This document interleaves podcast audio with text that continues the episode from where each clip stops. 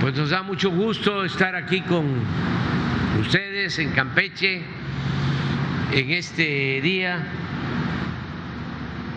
verdaderamente histórico porque estamos inaugurando este tramo de Campeche a Cancún. Es una obra que en su totalidad comprende 1.500 1.554 kilómetros. Vamos ahora a inaugurar este tramo, Campeche-Cancún, luego Cancún-Palenque y posteriormente desde Cancún a Chetumal por el lado selva, los límites con Guatemala, Calakmul, de nuevo a Campeche, a Escárcega y Palenque. Y se cierra todo el circuito de los 1.554 kilómetros del tren. Es una obra magna, no exageramos si decimos que no hay una obra así en la actualidad en el mundo.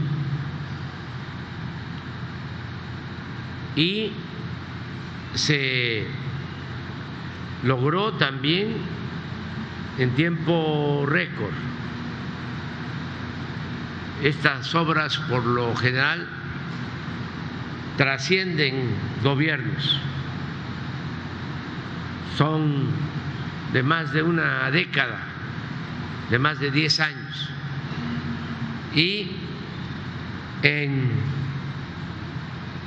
cinco años en general y menos si tomamos en cuenta cuándo realmente se inició con la construcción, se ha terminado esta gran obra que es eh, una realidad por la ingeniería civil, por la ingeniería ferroviaria, por, desde luego, y sobre todo, por los trabajadores de la construcción. Aquí en esta obra llegaron a contratarse cerca de 100 mil trabajadores de la construcción de todo el país. Trabajadores especializados, fierreros, soldadores, de los mejores del mundo. Esa es una ventaja comparativa que tenemos con relación a otros países. Los trabajadores de la construcción de México son de los mejores del mundo. También ha sido posible terminar esta obra por la responsabilidad de las empresas de la construcción de México, que creo van a mencionarlas, pero no está de más que yo agradezca al grupo Carso,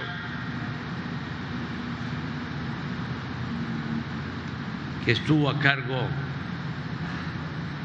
de un tramo, está a cargo de un tramo desde Calquiní hasta Escárcega. Está aquí también la empresa Motangil, es una empresa mexicana y eh, al mismo tiempo están asociados con inversionistas de Europa, Motangil eh, de Portugal. Es una empresa internacional de mucho prestigio a nivel mundial. Eh, está aquí la empresa Indy mexicana asociada también con una empresa española y la empresa ICA que tiene también dos importantes tramos. Todas las empresas cumplieron, hicieron buen trabajo en tiempo, acorde con la calidad que requiere esta obra y en el marco del presupuesto estimado. También es muy importante el que los trenes se estén fabricando en México. Es una empresa francesa, Alstom, que tiene su planta en Ciudad Sagún, Hidalgo. Desde hace mucho tiempo, desde que eh, se dedicaban a construir vagones, trenes para el metro con la empresa canadiense Bombardier. Ellos tienen su planta en Ciudad Sagún, tienen mucha capacidad tecnológica. Y pues también no hubiésemos podido concluir esta obra sin el apoyo de los ingenieros militares de la Secretaría de la Defensa. Ellos han sido fundamentales porque todo el cuerpo de ingenieros militares, además de su profesionalismo, son gente responsables, honestas y de trabajo.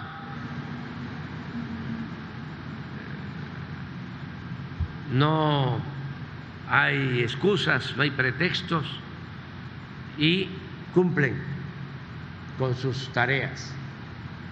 Desde luego, agradecer a las autoridades locales de Tabasco, de Chiapas, Campeche, Yucatán, Quintana Roo, comisarios ejidales, presidentes de bienes comunales, a propietarios privados, a la población en general por donde pasa el tren, que nos ayudaron mucho. Imaginen una obra de 1.552 kilómetros, no sé, pero es como ir de Campeche posiblemente a Mazatlán.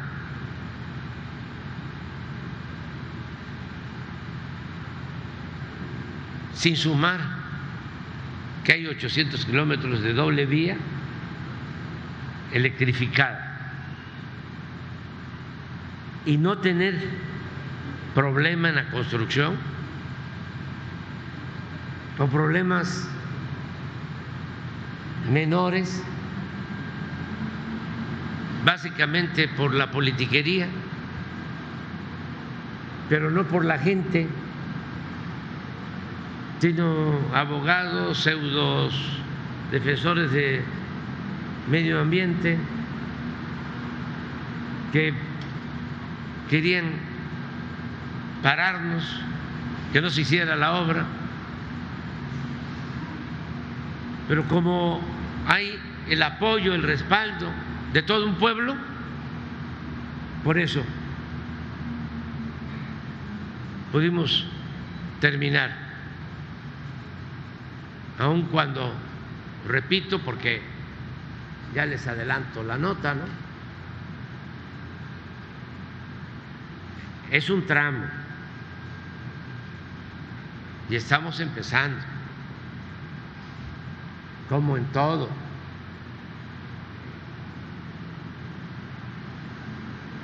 El 31 de diciembre es el siguiente tramo,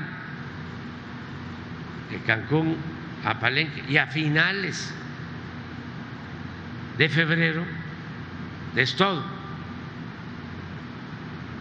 Pero se logró por el apoyo de la gente.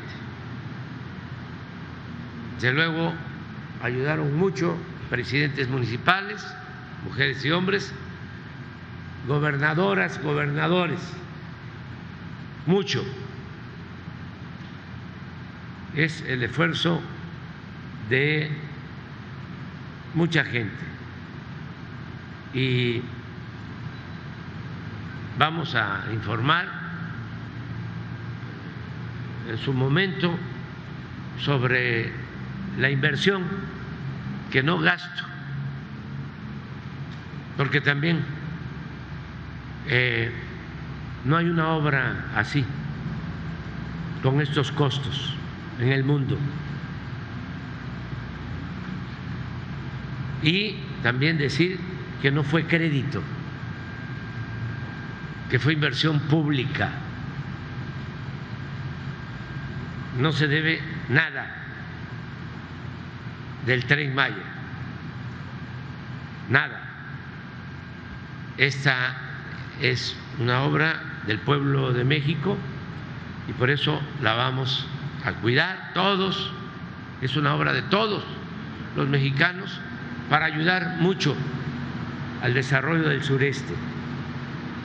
Ya en una primera etapa ya cumplió su propósito de que en el sureste se crearan muchos empleos, porque esa es la ventaja de la industria de la construcción.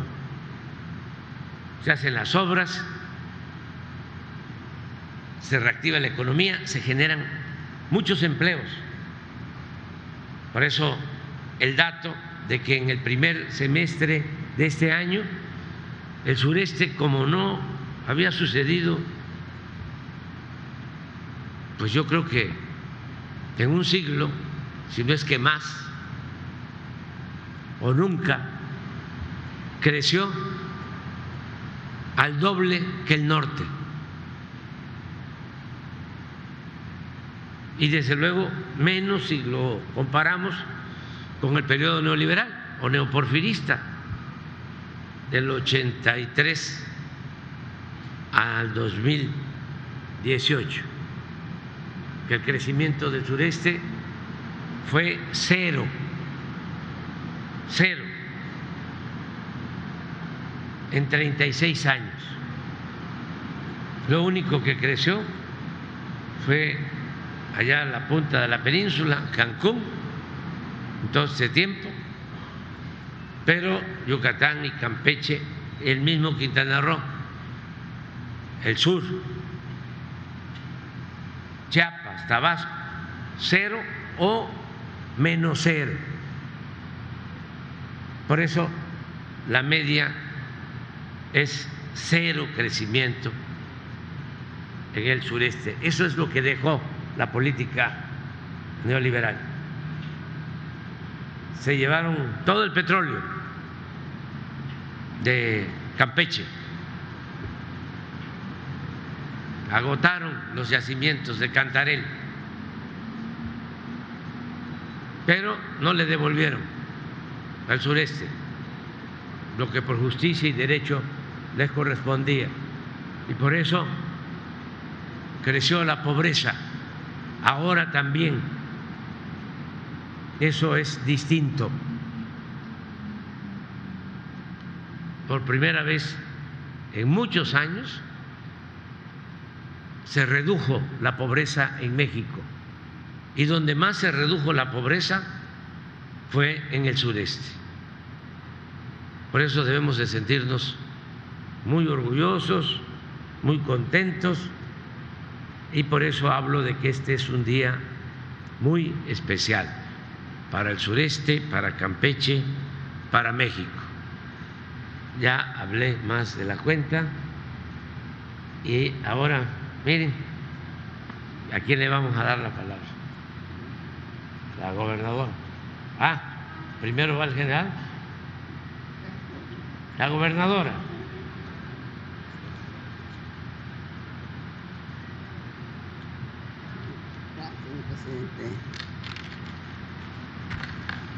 Belesh, Kimakeshete, Kimakolal. ¿Cómo es, va su camino? Nos da mucho gusto recibirlos. Y Sooku, Ukuchu, Letreno. Llegó el tren. Hoy la península y el sur estallan en aleluyas. Hoy llega el tren Maya gracias a un presidente que tiene el corazón siempre empuñado en la mano y a muchas mujeres y hombres, como nos decía él, obreros, brigadistas, militares, arqueólogos, técnicos, constructores, que desafiaron el sol del Mayaf. Bajo temperaturas que calcinan los ánimos de cualquier héroe. Pero aquí tenemos a héroes anónimos que regaron con sudor los rieles y el balastro. Esta obra icónica es la más importante, ya decía nuestro presidente, que se esté haciendo en el mundo. Pero no solo eso, es la más importante que se haya hecho en toda la historia del sur sureste. De nosotros es la fiesta, de todos los mexicanos, de quienes luchamos por años y de quienes ahora se suman para que México viva transformaciones profundas. La fiesta es de nosotros, de quienes caminamos a tu lado en la travesía del desierto y de quienes subimos contigo la montaña arañando las piedras, convencidos de que más allá de la infamia había otro mundo posible. A quienes solo albergan mezquindad, a la ultraderecha desatada por sus miedos a perder sus privilegios, a ellos les decimos, ya supérenlo, ya supérenlo. Gracias, presidente querido. Has tenido la grandeza para voltear la mirada y empujar nuestro horizonte. Has tenido la audacia para decir a México y al mundo que el sur sureste sí existe. El Simicac, el caballo de fuego, será la vena horta que integrará la península del mundo maya y su cultura milenaria. Campeche no esperó el tren con tantas ansias solo para verlo pasar. No, nos vamos a subir y con tu solidaridad con el tren llegará Campeche ya más electricidad, el gas el año próximo. Y como sabemos que viene esta mujer sabia que vendrá a gobernar la patria y que ella nació del mismo fuego, nosotros vamos por más, vamos por nuestros puertos, por caminos y carreteras necesarias para que un, un pueblo que merecía que con tanto petróleo, tanto asfalto que salió del petróleo, sus calles estuvieran dignamente pavimentadas. Con gemas preciosas deberían estar las calles de Campeche.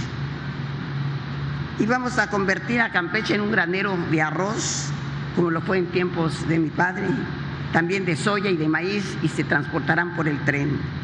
Si no lo hacemos así, en lugar de este caballo de fuego, tendríamos un elefante blanco. Aquí tiene que encontrar el turista una esquina de un paraíso imponente. Para terminar, quiero recordar un momento, porque es el génesis de este día. De un día de gloria, de júbilo, de felicidad. Me desborda, desborda mis cántaros. El 3 de diciembre del 2013 vino el infarto. Y a los dos meses, el día 28 de febrero, yo lo tengo muy claro, estaba nuestro presidente en lo más alto de la pirámide de Calakmul, en una osadía que todavía me estremece. Ahí te enamoraste de Calakmul. Ahí estoy segura nació la leyenda del tren Maya. Ahí se escribió el oráculo. Ahí en, medio del rugido del jaguar de la selva, ahí nació la profecía. Muchas obras importantes son parte de la cuarta transformación, pero parir el tren creo que te ha significado rebasar los límites. No hay descanso, no tienes vida propia, has sacrificado a tu propia familia, te vemos que no te paras jamás. Al tren Maya es especial a Él le trasplantaste tu alma. Y como dicen que en política hay que repetirlo muchas veces, eso dice nuestro presidente, lo digo otra vez. Pase lo que pase, llegue a donde llegue, te guste o no te guste, pasarás a ser historia y leyenda. Hermano Andrés, seguirás creciendo en el tiempo como ceiba eterna muy agradecido mi pueblo para siempre. Gracias.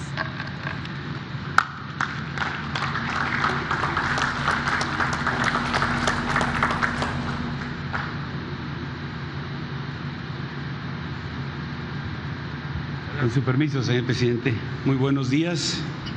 Eh, la Secretaría de la Defensa Nacional, eh, bajo su responsabilidad, tiene a dos, a dos fuerzas, el Ejército y la Fuerza Aérea Mexicana. Estos componentes eh, tienen ambos pues, misiones de acuerdo a, la ley orgánica. Y hay una misión eh, mucho, muy importante y es precisamente la cuarta, la cuarta misión. Y en esta eh, nos instruye nuestras leyes a realizar acciones cívicas y obras sociales que tiendan al progreso del país. Un marco legal bajo el cual el gobierno de la República ha hecho un importante empleo del cuerpo de ingenieros del ejército mexicano para materializar obras que contribuyen al desarrollo y al bienestar de todos los mexicanos. Mencionaré algunas, como son la construcción de las instalaciones de la Guardia Nacional, la edificación de las sucursales del Banco del Bienestar, la construcción de los aeropuertos internacionales Felipe Ángeles y Felipe Carrillo Puerto, la modernización también del de Chetumal. Se generaron, eh, o se está generando infraestructura de riego y acueductos, también la modernización de las aduanas, construcciones importantes. Pero también estamos inmersos, como ya lo citó el señor presidente, en la construcción de este tren Maya, teniendo bajo responsabilidad nuestros ingenieros los tramos 5 Norte, 6 y 7. Y este gran proyecto en el que participan nuestros ingenieros militares, coordinadamente con las empresas que construyeron el tramo ferroviario que hoy se inaugura, contribuirá al desarrollo colectivo, al progreso nacional, a la seguridad y sobre todo al bienestar del pueblo de México. Asimismo, cumpliendo la instrucción del señor presidente y comandante supremo de las Fuerzas Armadas, la Secretaría de la Defensa Nacional designó recursos humanos y materiales para llevar a cabo la administración, la operación y mantenimiento de esta gran norma, obra, perdón, conformando todo un equipo de mujeres y hombres profesionales y capacitados, mujeres y hombres militares y también civiles que conforman esta gran eh, empresa que va a tener bajo su responsabilidad esta eh, operación del tren Maya. Y bajo el liderazgo eh, del general Lozano Águila, quien es el director del tren Maya, pues se llevará el, o será el responsable del funcionamiento de todo este gran proyecto. Y cedo la palabra a, precisamente al general Lozano Águila para que continúe con esta presentación. Es todo, señor presidente.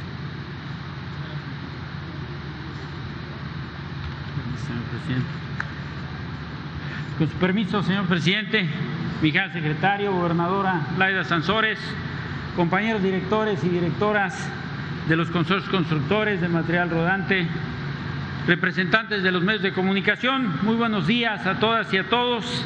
La Secretaría de la Defensa Nacional, por conducto del Tren Maya, ha informado semanalmente el avance de las obras del proyecto integral Tren Maya.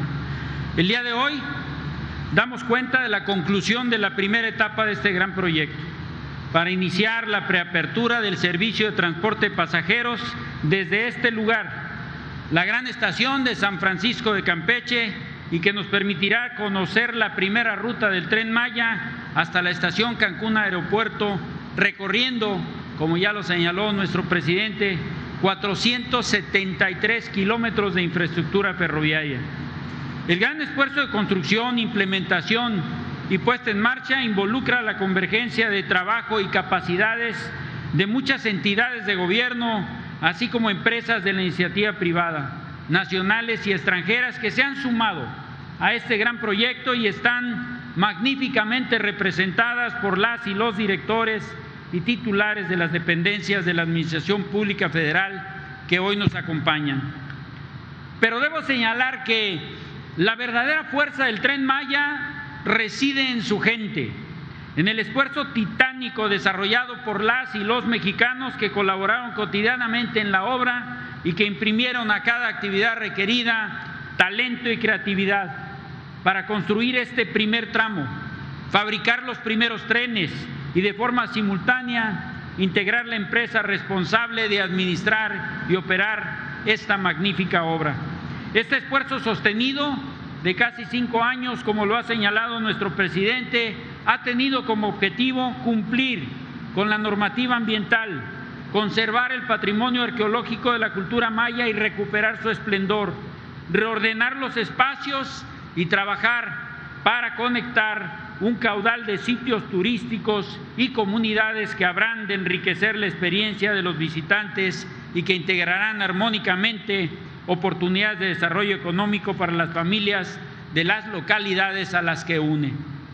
En suma, los trabajos efectuados en números gruesos representan la instalación de 1.846 kilómetros de rieles, más de 1.6 millones de durmientes, el empleo y operación de 7.550 máquinas especializadas, cerca de 3.620 kilómetros de canalizaciones, miles de soldaduras para unir los rieles y movilizar más de 69 millones de metros cúbicos de tierra para construir la vía férrea a través de la geografía de los estados de Campeche, Yucatán y Quintana Roo.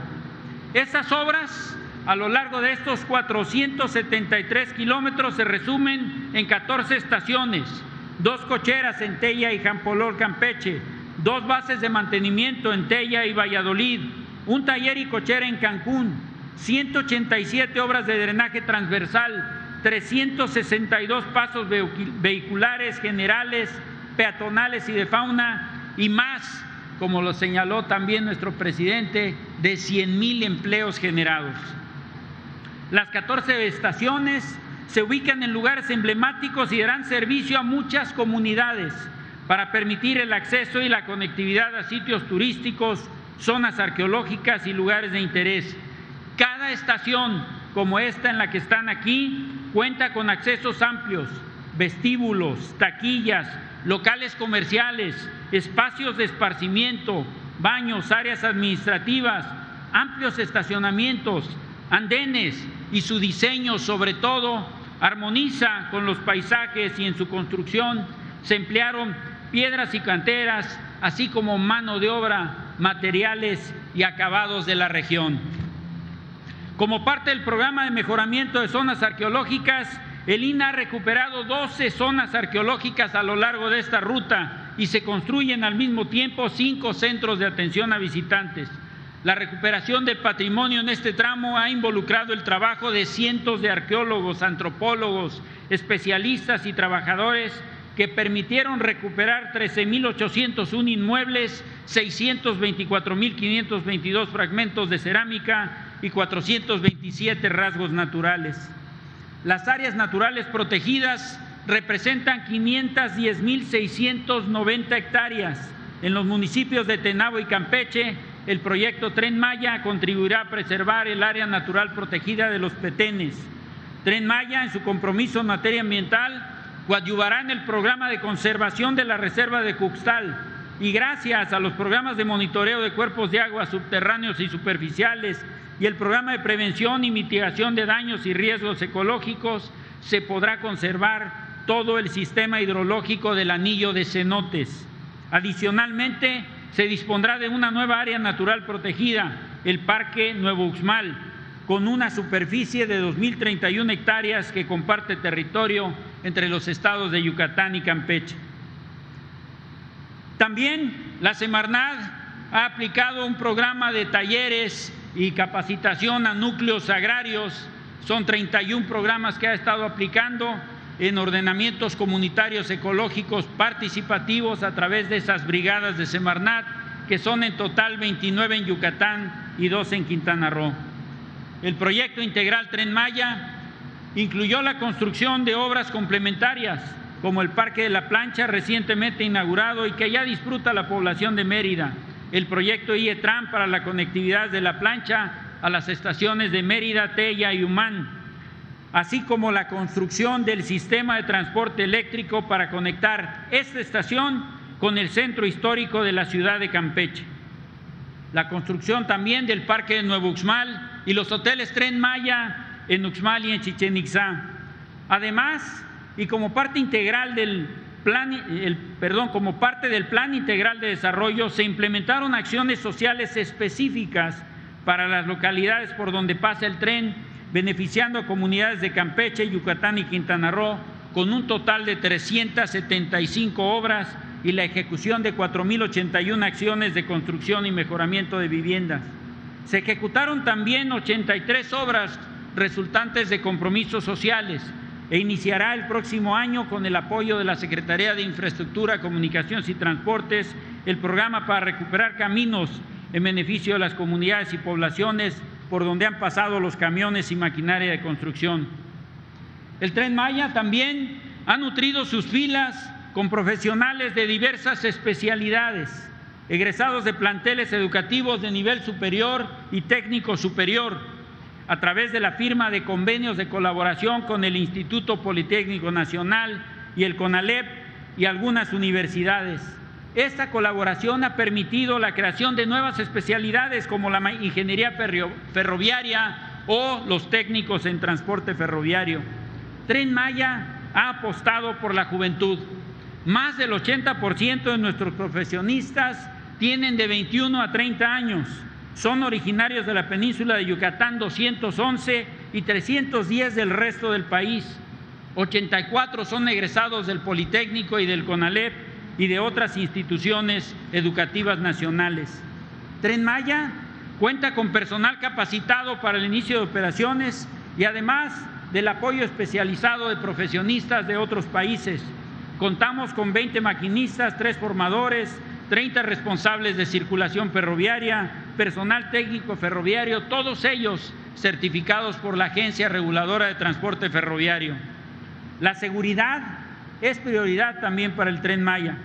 Para efectos de la apertura del proyecto integral, la Secretaría de la Defensa Nacional ha dispuesto un despliegue operativo mediante tres ejes para proporcionar seguridad, por medio de destacamentos, patrullaje a lo largo de la vía y seguridad a bordo de los trenes, destinando más de 2.800 efectivos a la seguridad del tren Maya, debidamente capacitados en seguridad ferroviaria durante cuatro meses en el centro de adiestramiento del campo militar de San Miguel de los Jagüeyes, Estado de México.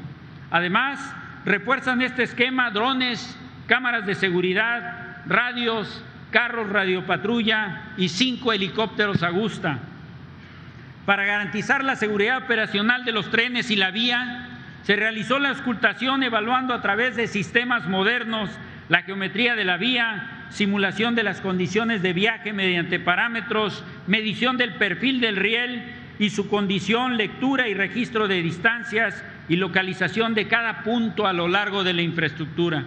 Los resultados nos otorgan la certeza de que hay condiciones seguras para iniciar con el servicio de transporte de pasajeros en esta infraestructura. Los horarios del tren Maya, como se ve informado, a partir del 16 de diciembre partirán dos trenes a las 7 y a las 11 diariamente desde San Francisco de Campeche y Cancún en forma simultánea. Este servicio podrá sufrir variaciones, pero debemos entender que estamos en etapa de preapertura y que en forma natural deberán realizarse ajustes en las funcionalidades y, por tanto, las velocidades del tren que alcanzarán el máximo de 120 kilómetros por hora. Señor presidente, los hombres y mujeres que participamos en la construcción, explotación, operación y administración de la infraestructura de la asignación ferroviaria del tren Maya, estamos cumpliendo apenas la primera gran tarea de nuestra misión, que es iniciar operaciones en la ruta de San Francisco de Campeche a Cancún, uniendo a través del tren de pasajeros a 14 estaciones que beneficiarán a millones de turistas que visitarán esta hermosa región y a la población local de Campeche, Yucatán y Quintana Roo. El camino, Señor, ha sido difícil y lleno de obstáculos. Hemos logrado sortearlos gracias a la determinación y voluntad férrea de usted y de todos los miles de colaboradores que bajo su liderazgo hemos constituido un gran equipo de trabajo con sólida moral, con disciplina, con conocimiento técnico especializado, pero sobre todo con un gran amor por México y una profunda pasión por el proyecto Tren Maya. Miguel Secretario, le solicito a usted sea el conducto para informar al señor presidente que estamos listos y que hemos trabajado muchísimo para llegar a este día. El plazo se cumplió y hemos transitado a través de la preparación constante hasta llegar a esta fecha. Tenemos la seguridad de lograrlo porque nos hemos preparado para ello Iniciamos con este acto la preapertura del tren Maya como está planeado y empezaremos a otorgar el servicio de transporte de pasajeros con seguridad, confort y alta eficiencia a partir del día de mañana. Muchas gracias, señor presidente.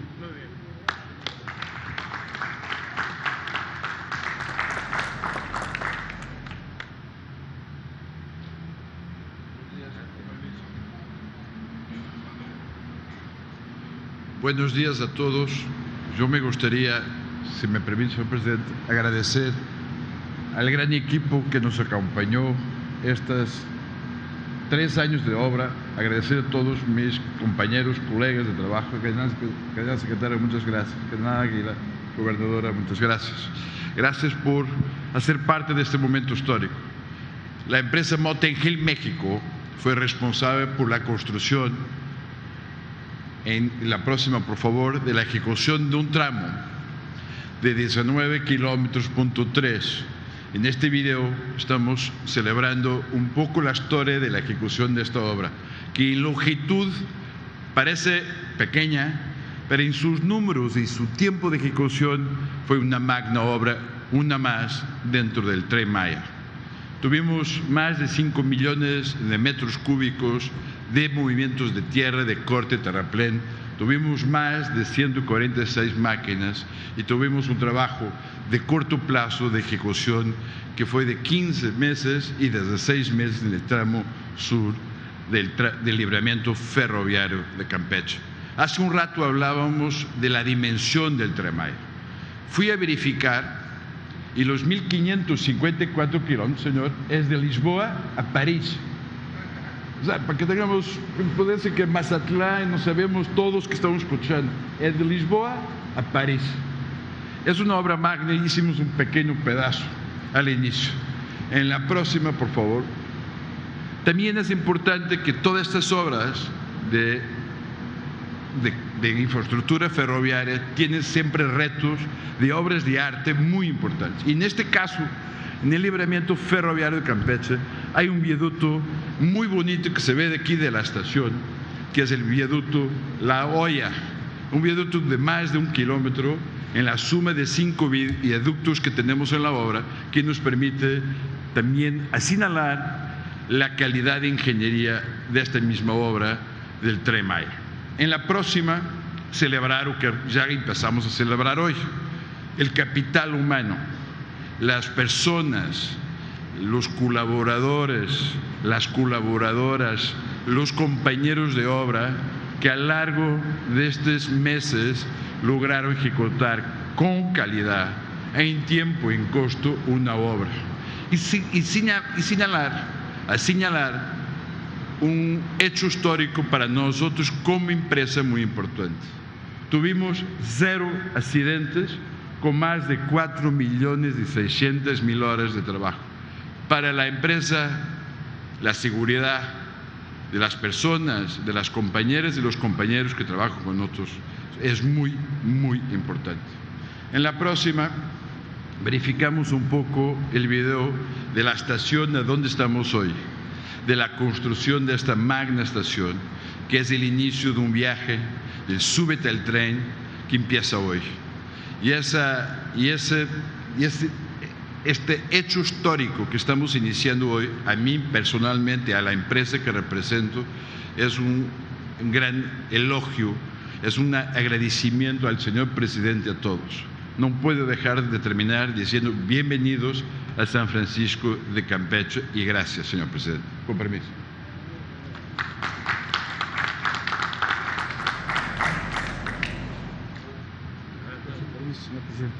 Eh, al, al, consorcio formado por Carso Infraestructura y Construcción y FCC Construcción nos correspondió en el tramo que hoy se inaugura construir desde la salida norte de la ciudad de Campeche hasta Silvaché. La siguiente por eh, simplemente informar que los sistemas de vía están completamente terminados y la totalidad de las 193 obras que incluyen obras de drenaje, pasos de fauna, pasos ganaderos, pasos peatonales, pasos vehiculares y las dos estaciones en Tenabo y en también están terminadas. Gracias.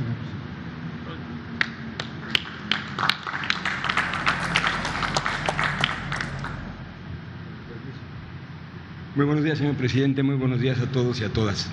Eh, yo iba a hacer una presentación en cuanto a los avances, pero realmente, ¿qué les puedo informar? Estamos listos, señor presidente.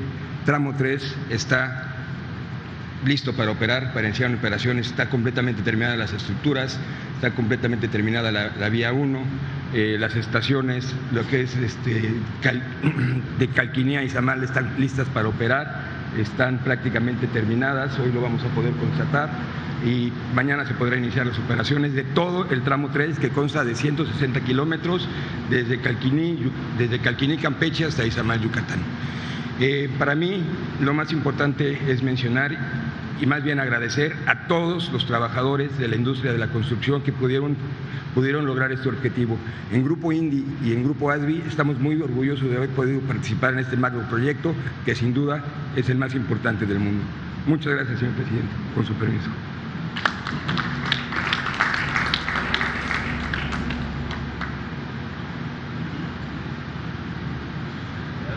Permiso, presidente.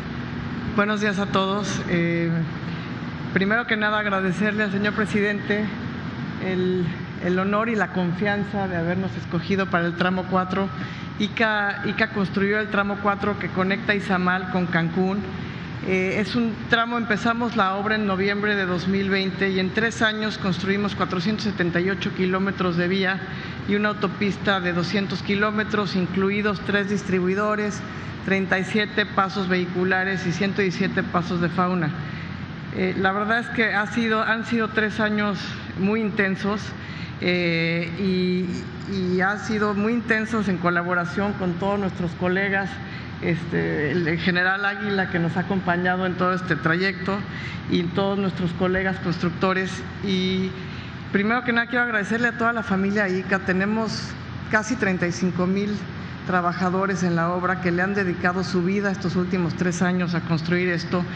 la velocidad de la obra fue, eh, fue récord en, en 76 años de historia.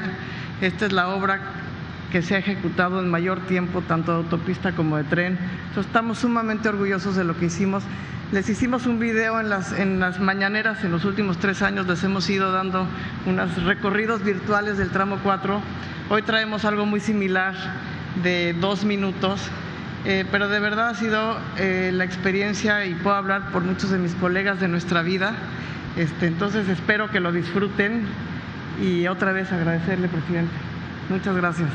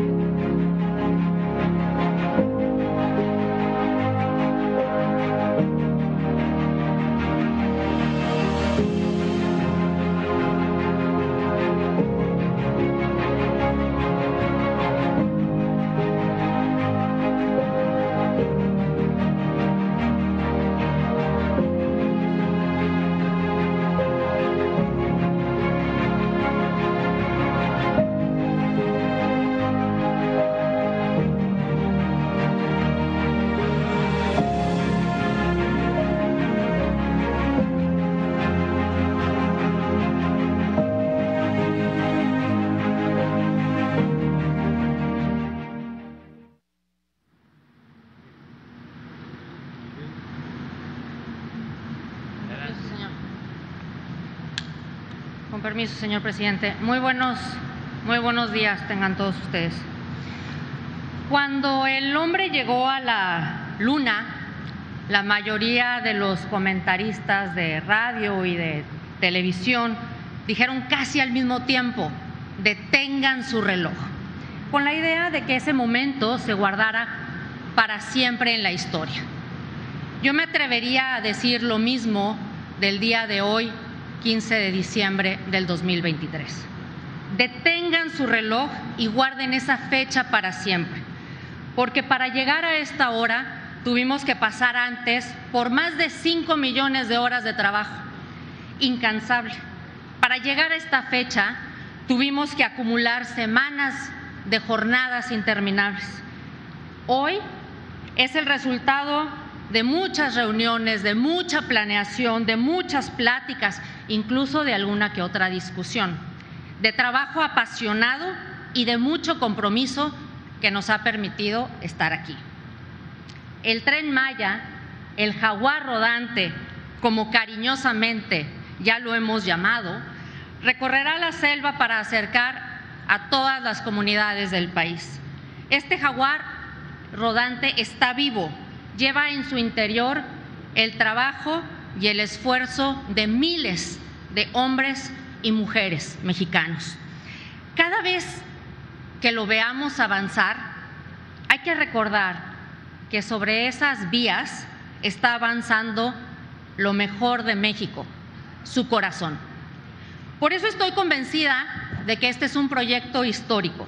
A partir de hoy, México ha escrito en las páginas de su historia el nacimiento del tren Maya. Esta historia que vendrá en los libros de texto, en las generaciones futuras y enteras, con nuestros hijos y con nuestros nietos, y que van a leer cómo se construyó y cómo se llegó al día de hoy. Todos los mexicanos debemos sentirnos orgullosos por haber logrado un tren para México hecho en México. Esta mañana tenemos todos el privilegio de ser testigos de esta hazaña. Y bien lo decía el señor presidente al inicio, hoy están reflejados aquí el trabajo de muchos mexicanos y también de otros países. Algo que casi nunca menciono, pero que hoy quisiera retomar por el comentario del señor presidente, es la relación entre México y Francia a través de Alstom, que se ha sabido engarzar y a través de todo el tiempo el talento y la historia. Libertad, igualdad, fraternidad. Son valores que nos hermanan. La tecnología francesa y de Alstom han sido puestas en marcha, pero a través de la extraordinaria mano de obra mexicana que existe. más de 4.500 personas que estuvieron trabajando y que siguen trabajando en la producción de los trenes. Ingenieros de muchos países que se sentaron a la mesa, técnicos de diferentes naciones que nos han acompañado además también en los recorridos, trabajando hombro a hombro. Con ello, demostramos que en México se está a la altura para competir y aportar a cualquiera. Pero más aún, este también es un día histórico para Alstom, porque es la primera vez que se desarrolla en tan corto tiempo un tren que ya es considerado un emblema para todo el país y un ejemplo para muchos otros. Señoras y señores, detengan su reloj, guarden esta fecha en su corazón y en su memoria.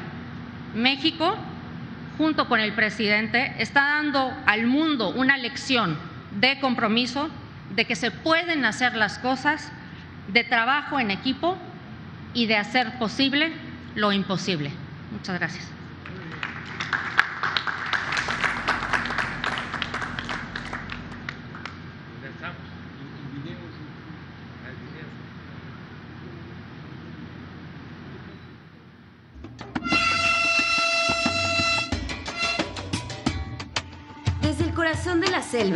Se escucha un rugido que emerge con la fuerza del bienestar y la esperanza. Desde la tierra del Jade se yergue un jaguar que se transforma en el tren Maya.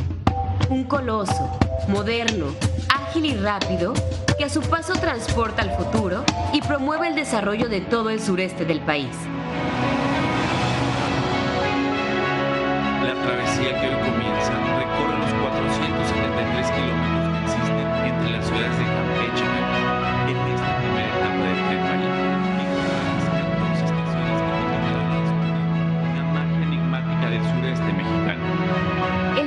tren Maya inicia en Campeche, la ciudad amurallada, declarada por la UNESCO como Patrimonio Cultural de la Humanidad, donde podrás caminar por sus ocho baluartes y los fuertes de San Miguel y San José el además de recorrer el camino entre la Puerta de Tierra y la Puerta de Mar. En Tenabo tendrás la oportunidad de visitar talleres artesanales donde se tejen hamacas, huipiles, blusas, camisas y ternos y de explorar la zona arqueológica de Canquí. Por estas vías llegarás a Eselchacán, poblado fundado en el siglo XVI, donde los franciscanos dejaron su legado en el convento y templo de San Francisco de Asís.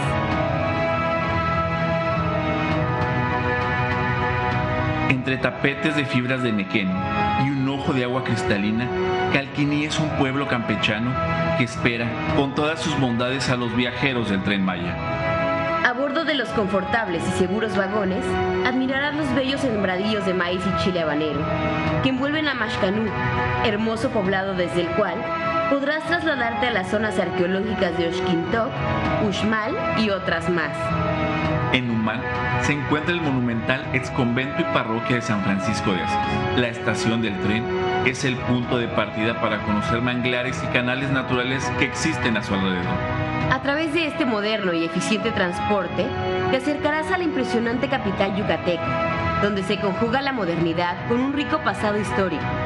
Es el centro económico y cultural del sur de México, llamado también la Ciudad Blanca por la vestimenta típica de sus pobladores y el revestimiento de cal de sus construcciones. Su buena cocina tiene la virtud de satisfacer cualquier paladar. El viaje en tren te da la oportunidad de admirar y disfrutar los paisajes de la zona enequenera de Texcoco, donde también disfrutarás de iglesias, cenotes y ciudades prehispánicas.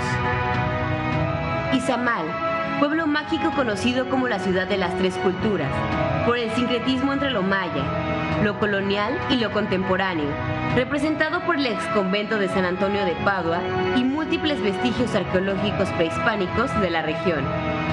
No podía faltar la estación ferroviaria en Chichen Itzá, considerada una de las ciudades más importantes de la cultura maya, declarada como Patrimonio Cultural de la Humanidad. El castillo es su construcción más emblemática, ya que por su posición y orientación, con relación al sol y la luna, permitía a los antiguos mayas calendarizar sus festividades religiosas.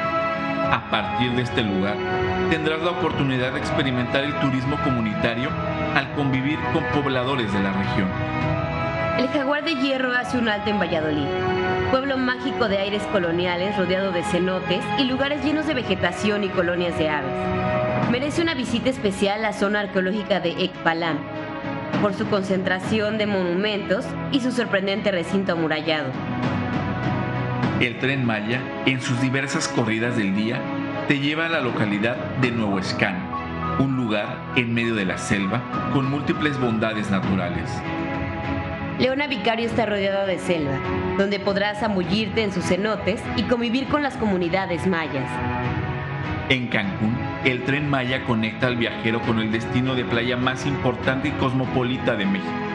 Desde aquí, tendrás a tu alcance una zona hotelera de clase mundial, pueblos mágicos, áreas naturales, zonas arqueológicas y parques acuáticos. Cancún tiene todo para ti. El tren Maya es una realidad, no solo acorta distancias, sino que abre puertas a nuevas experiencias, al promover el intercambio cultural y económico del sureste mexicano. Es un moderno SACB que conecta la naturaleza, las comunidades, pero sobre todo los corazones de turistas y locales. Bienvenidos a este viaje extraordinario. Súbete al tren Maya.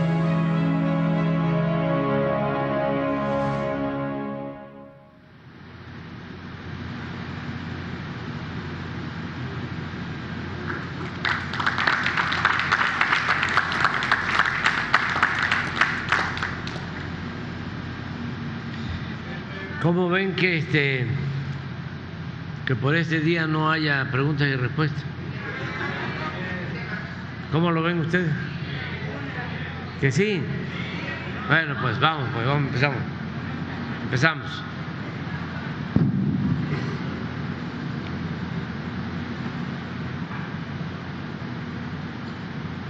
Gracias, señor presidente. Muy buenos días. Buenos días a todos y a todas.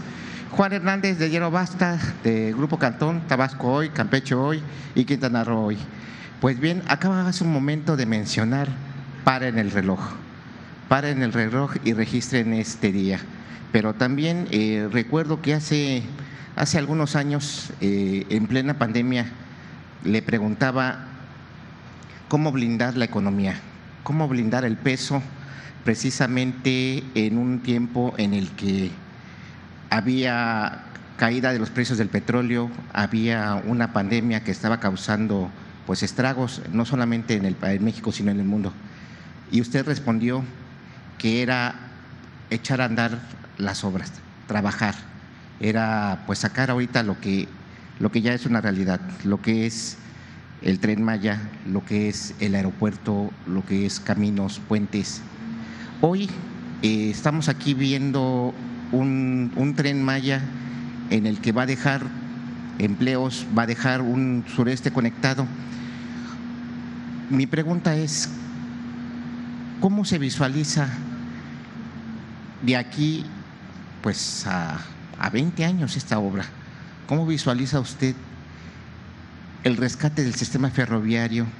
Hace un momento bromeábamos que que era conectar el sureste con el norte, pero usted está conectando México. ¿Cómo, cómo visualiza esta, esta obra? Bueno, yo pienso que el sureste tiene antes que nada su gran patrimonio cultural. Creo que no hay, y ojalá y se pudiese propiciar un debate sobre este tema, porque nos eh, humillaron mucho, nos ningunearon por siglos y nos quitaron, no del todo, nuestro orgullo por la grandeza cultural de México. Se llegó a decir que éramos bárbaros, que nos trajeron la civilización y eso se aceptó. Fue tan intensa esa campaña que se negaba el origen de nuestro pueblo, sus tradiciones, sus costumbres, su lengua, sus culturas. Y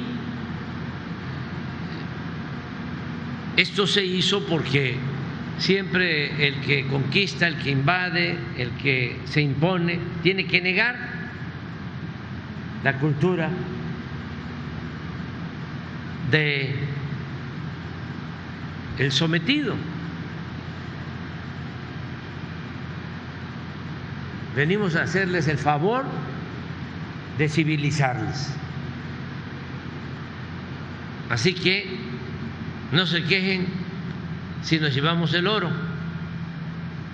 y si los convertimos en esclavos, porque les traemos la civilización.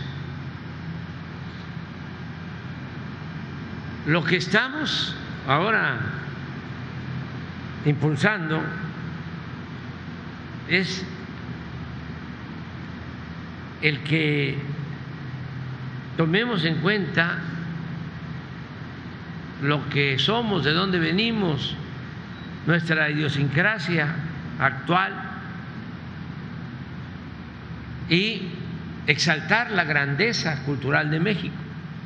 Decía yo, vamos a debatir en qué lugar del mundo hay una región como la gran nación maya. ¿Dónde?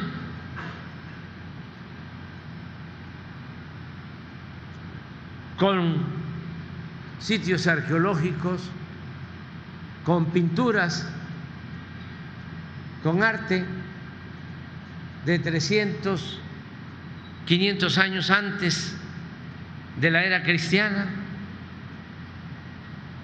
Es cosa de ir a Calakmul, aquí en Campeche.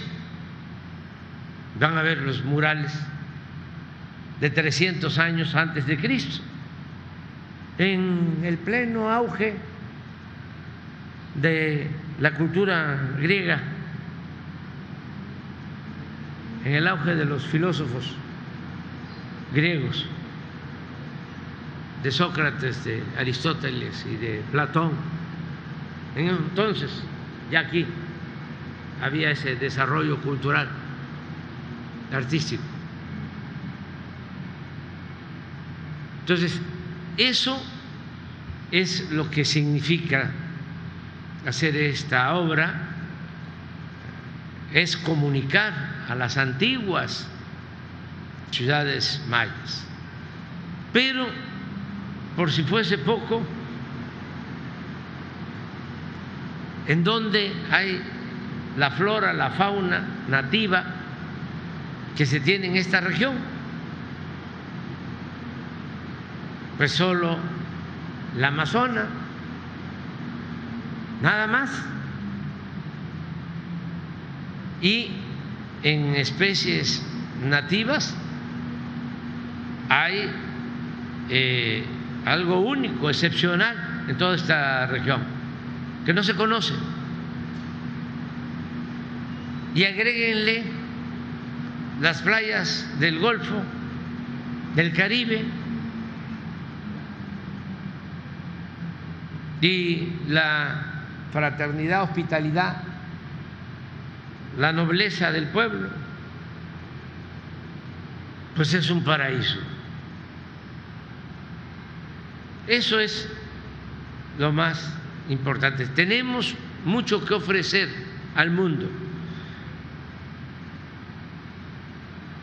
Y la idea, porque me preguntas cómo veo hacia adelante, es que podamos tener ingresos y empleos en toda esta región con la actividad turística, ecológica, cultural. Eso es lo que veo. Hacia las nuevas generaciones. Me hablabas de 20 años, ¿sí? 20, 30, 40 años. ¿Por qué? ¿Qué otros recursos tiene el sureste? Recursos naturales. Pues el petróleo, pero eh, es un recurso no renovable. Todavía de aquí del sureste se extraen como el 70%, 80% de todo el petróleo que se produce en México. Pero ya no es lo que aportaba Cantarela hace 20 años, dos millones de barriles diarios de petróleo. Ahora, por una explotación irracional, descuidada en los tiempos de la corrupción, pues aporta 150 mil barriles, de dos millones de barriles diarios. Y hacia adelante, pues tenemos que cuidar el petróleo y ya no se puede estar pensando que en el mediano, largo plazo el petróleo va a ser palanca para el desarrollo, como todavía lo es. Pero eso va a llegar a un límite y tenemos que estar pensando en las nuevas generaciones. Otro recurso importante del sureste es el agua. En nuestro país tenemos una crisis en algunas regiones por falta de agua y el 70% del agua subterránea, superficial, está en el sureste, 70%. Ese es otro recurso. Pero yo veo hacia adelante, en 20 años, veo como punta de lanza del desarrollo, que no del crecimiento, sino del desarrollo, que es mucho más que el crecimiento, veo el turismo para el sureste. Recuerden que hay países que viven de eso o que tienen ingresos importantes por el desarrollo del turismo. Por eso esta obra va a ayudar mucho. Además, tenemos la experiencia de Cancún. ¿Cuándo inicia Cancún? A principios de los años 70 del siglo pasado. Tiene 50 años. No era nada. Era pura arena, polvo blanco. Se inició el proyecto, se empezaron a construir los hoteles. Y en 50 años de todo el sureste, y me atrevería a decir de todo México, es la región con más crecimiento económico al grado que todos los del sureste se protegieron en la época de más crisis económica y de bienestar, trasladándose a buscarse la vida a Cancún. Cancún llegan o aterrizan y salen, despegan de Cancún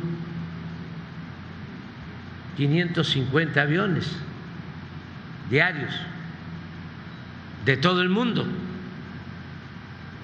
Por eso también se pensó, ya se inauguró el aeropuerto de Tulum, que es bellísimo, es uno de los aeropuertos más bellos del mundo. Porque es un aeropuerto que está en la selva, con un mar de selva, de árboles. Y esto va a ayudar mucho a eh, que no se sature más el aeropuerto de Cancún, porque ya había problemas para la aviación privada, ya no se podía eh, llegar determinados días a Cancún por la saturación. Ahora Tulum pues tiene mucho potencial para eso. Entonces, es el turismo. Y yo invito pues a todos los que nos están viendo que vayan pensando. Vamos a procurar que no sean excesivos los costos, porque sí es importante el turista extranjero, desde luego que hay que atenderlo bien, porque el turismo es una actividad que genera riqueza, pero tiene la ventaja que distribuye esa riqueza, porque no es nada más el turista, sino de eso viven los hoteleros, restauranteros, trabajadores, muchos trabajadores, el transporte, desde luego el comercio, profesionales del turismo. Entonces, sí, eh, que se tome en cuenta el turismo internacional, pero también el turismo nacional. Y vamos a procurar que no haya costos elevados.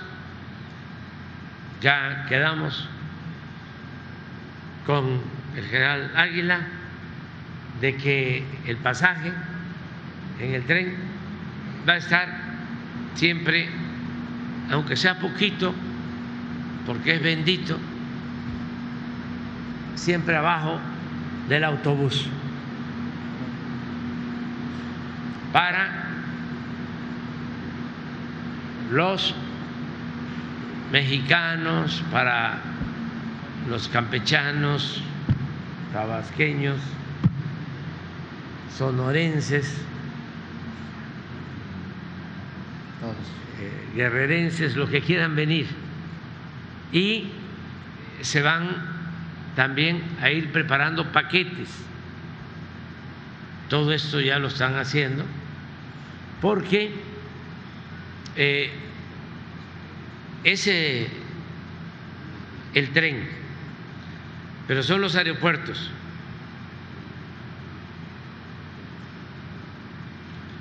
Son los hoteles. es venir a Campeche y ir a Esna, a la zona arqueológica de Esna. No tienes Esna. Fíjense esta belleza. Media hora. Ah, no, en Esna hay estación. Yo estaba pensando salir de aquí, bueno, también pueden salir de aquí, ¿sí? Pero van a ver, eh, llegan a Campeche, que esta es una de las ciudades más bellas, si no es que la más bella de México. No quiero generar celos ni sentimientos, herir susceptibilidades. Pero es bellísima Campeche, la ciudad amurallada. Entonces, pero en Esna hay una estación y miren lo que van a ver en Esna, no sé si. Este, pero ahí en Esna hay un hotel que se está construyendo, que va a estar pues en dos o tres meses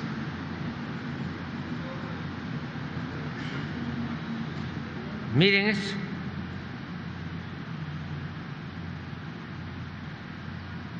Guardadas las proporciones. Pero lo tengo que hacer porque es mi trabajo. Es como ir a Egipto. Mejor. Bueno, ya me ayudaron. De México.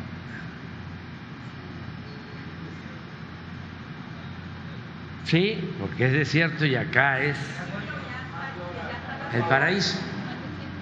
Entonces, pero aquí, a, no sé, mil metros, dos mil metros, tres mil metros, hay un hotel.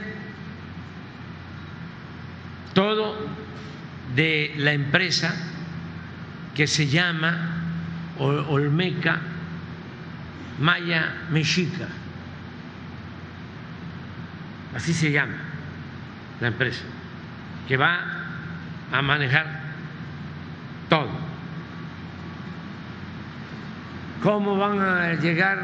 Pues por carretera, pero también ya va a volar mexicana, que es de la misma empresa. Van a haber paquetes para que las familias puedan con tiempo hacer sus reservaciones, comprar sus boletos de tren, reservar en hoteles, venir a disfrutar esto, que es el paraíso, que tiene muchas cosas importantes. Eh, finalmente, señor presidente, eh, por mi parte, estamos ya a 10 meses precisamente de finalizar su gestión. ¿Usted eh, cómo se siente? ¿Cómo, sí, cómo, cómo se, qué, le diría al pueblo de México? O sea, ¿le está cumpliendo, le está, le está haciendo justicia al sureste? ¿Se le reivindicó? ¿Se le, está, se le hizo justicia? Sería todo. Muchas gracias. Es que es mucho pueblo el nuestro. Se puede escribir la historia, el ensayo, los versos más bellos sobre el pueblo de México. Eso es lo más importante de todo. Ayer estuve, porque estamos ampliando Bosque Chapultepec con una nueva sección, son 800 hectáreas. También trabajadores de la construcción. Ahí me tomé una foto con ellos. A ver si no tienen la foto. Felices. De veras. No es fácil encontrar un pueblo, digo, no, no es chauvinismo, no me gusta lo otro, lo opuesto, decir malinchismo, pero sí había esa eh, tendencia al menosprecio, al ninguneo. Se burlaban de los mexicanos y siempre los eh, de otros países hermanos eran mejores que nosotros. No, no. Por eso decimos, a ver, ¿en dónde hacen un tren? ¿Así? Cuando hacen una obra en muy poco tiempo en otros países, eh, ponen la obra en las redes y qué barbaridad, ¿no? qué obras, cómo lo hicieron en tan poco tiempo. Pues es que aquí sí podemos. Y eso es lo que se está demostrando. Miren, eso fue ayer.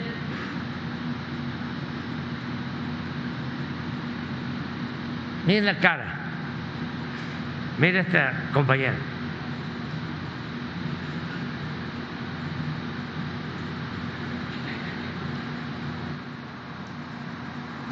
Su casco azul. Digo este. Rosa.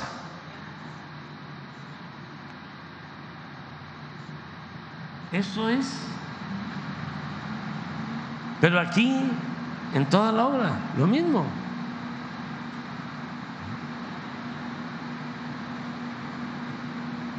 Ahí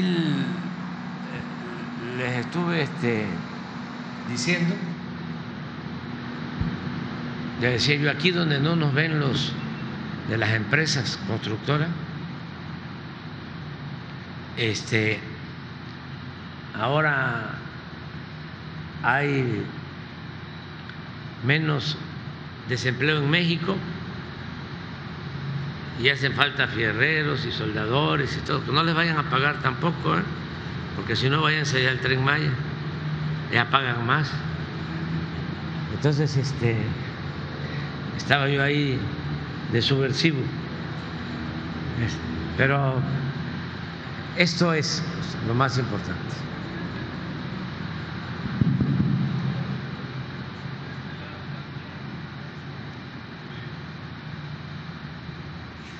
Buenos días, señor presidente. Buenos días a todos. Soy Claudia Ferriño, de Ferriño Noticias y Meta Rocks. Vengo desde Cuatro Ciénegas, Coahuila, una de don Venustiano Carranza. Hoy vengo, primero que nada, a agradecerle en nombre de todos los mexicanos por mostrarnos que las cosas se pueden hacer posibles y que nuestro país tiene todo para ser potencia y para darle una vida digna a todos los ciudadanos. Mi pregunta va con este contexto. Del año 2014 al 2017 fui una mamá cuidadora de una niña con parálisis cerebral severa. Me enfrenté a un gobierno y a una sociedad en su mayoría apáticos y que no les interesaba a la gente con discapacidad porque para el político y para el servidor público no representan un voto. Te haces parte de un mundo invisible en donde no te sientes parte de un México. Y hoy, 2023, esos más de un millón trescientos beneficiados con el programa de bienestar para las personas con discapacidad, le damos las gracias por hacernos visible, por hacer un gobierno incluyente, que no se trata nada más de cambiar una letra o una palabra, sino de hacer un país con oportunidades para todos, de movilidad, de educación, de salud. Hoy le quiero dar las gracias por apoyar fundaciones tan loables como lo son Teletón, que le dan oportunidad a nuestros niños con discapacidad de tener calidad de vida el tiempo que Dios nos los preste. Mi hija trascendió en 2017 y me enseñó que México es capaz de darlo todo yo soy una mujer enamorada de su país y con la firme convicción que con dirigentes con un corazón que no les quepa en el pecho, como lo es usted, México puede ser una potencia y va a ser una potencia, como lo hoy lo estamos viviendo en esta inauguración del tren. Mi pregunta va, ¿qué nos ofrece el tren Maya? ¿Qué programas e implementaciones se hicieron en este proyecto para que sea un sistema de movilidad con acceso universal para todos. Bueno, pues eh, te agradezco mucho tus palabras y qué bien que participas de Cuatro Ciénegas, Coahuila, para los que nos están eh, viendo, escuchando, en Cuatro Ciénegas, Coahuila, nació Venustiano Carranza, que fue un revolucionario que se opuso a el golpe militar, a la canallada que cometió Victoriano Huerta al asesinar a Francisco y Madero, que también era de Coahuila, de Parras, lo asesina y él se nombra presidente. Huerta. Y era gobernador de Coahuila, Venustiano Carranza. Y Huerta le avisa a todos los gobernadores de ese entonces que ya él era el presidente.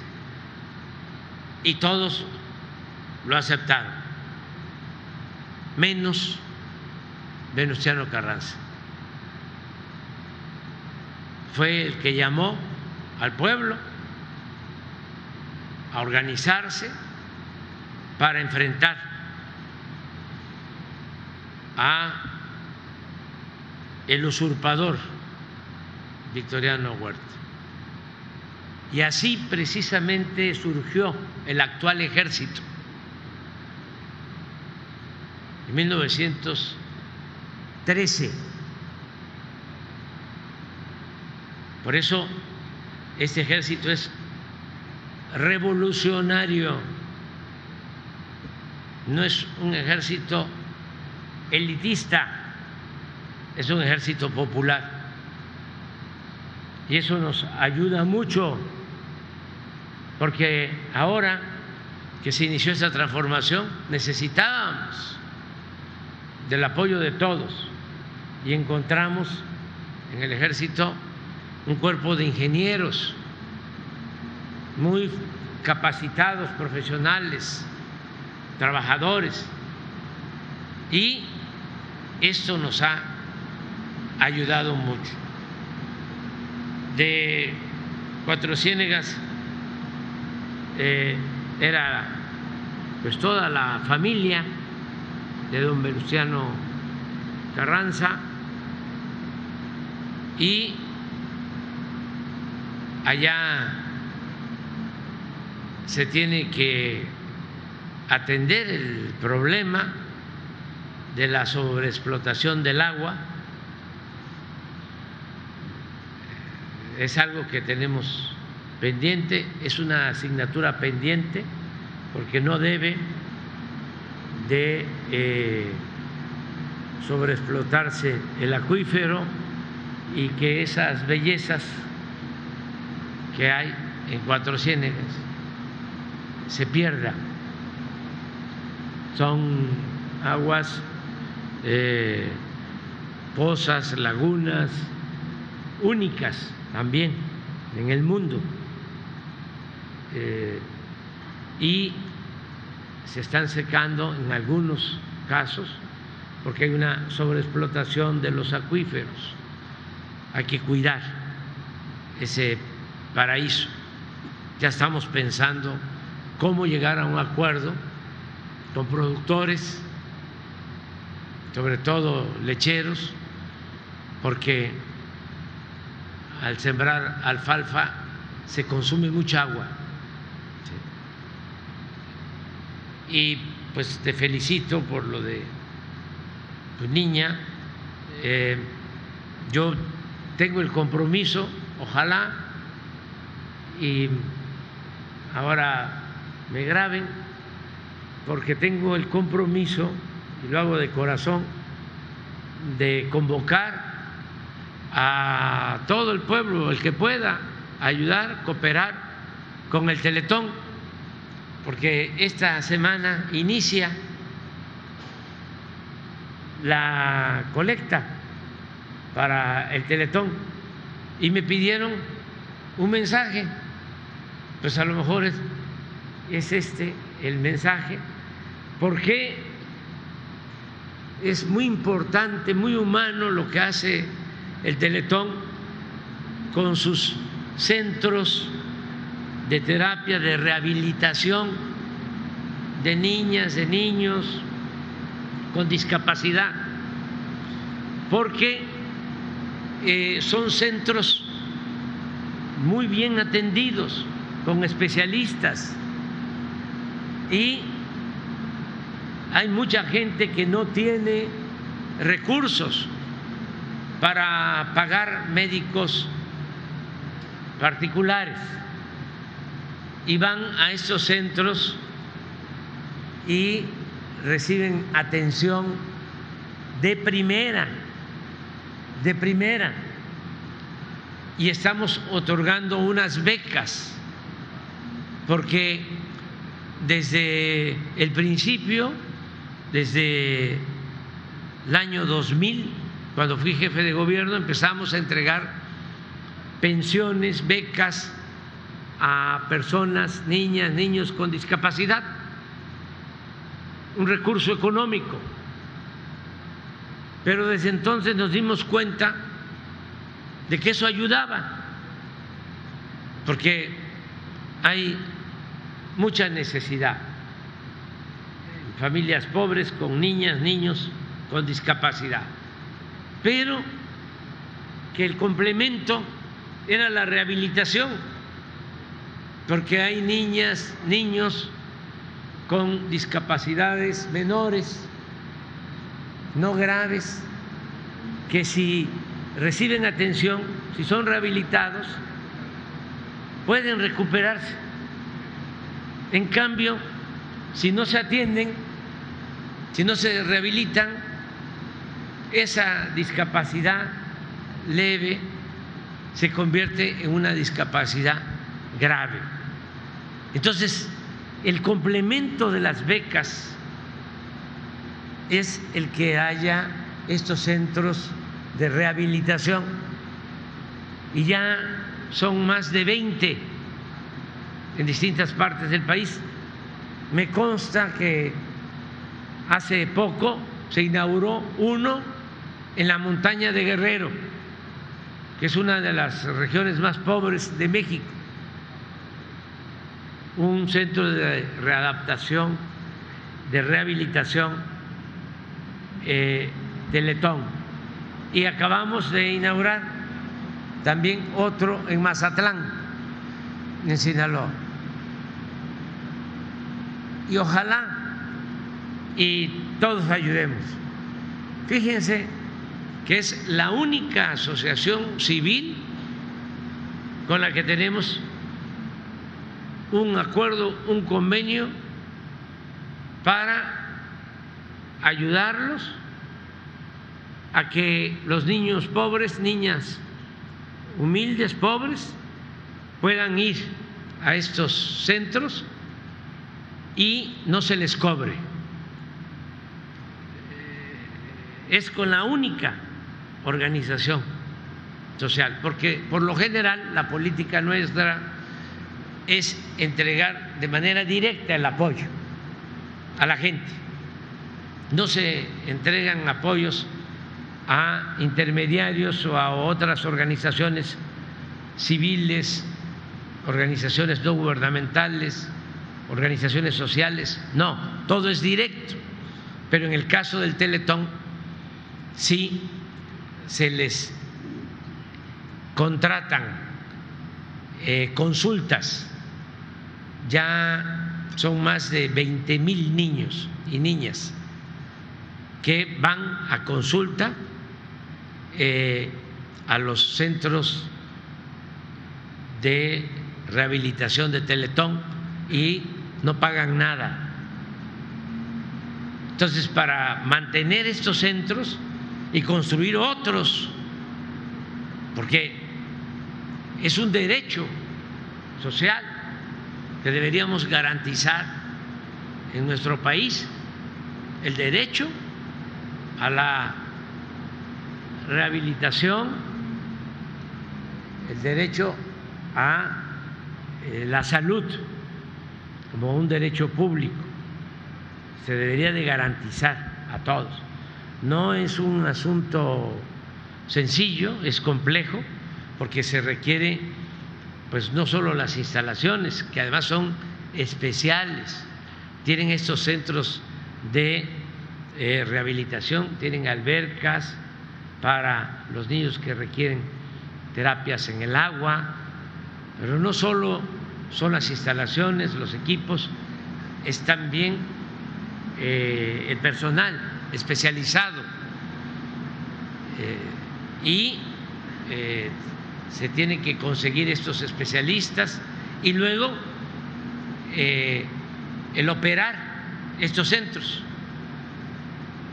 que no les falten los recursos Pero yo creo que ese es un camino que ya se abrió, el del Teletón, que si se junta con el de las becas, las pensiones para personas con discapacidad, va eh, eso a continuar mejorando la situación de muchas familias. Eh, ya estamos entregando más de un millón quinientas mil becas a niños, niños con discapacidad y hay estados ya en donde la pensión es universal, es decir, se entrega a todos, porque antes solo se apoyaba hasta los 29 años y de 29 a 64 un discapacitado no recibía ningún apoyo. Ahora se llegó a un acuerdo con gobernadoras, gobernadores, para que ellos aporten 50%, la federación 50% y ya sea universal en varios estados. Entonces, aprovecho para eh, mandar un mensaje a todos los que nos están viendo, que ayuden para que se junten, se reúnan recursos este fin de semana para el Teletón. A ver.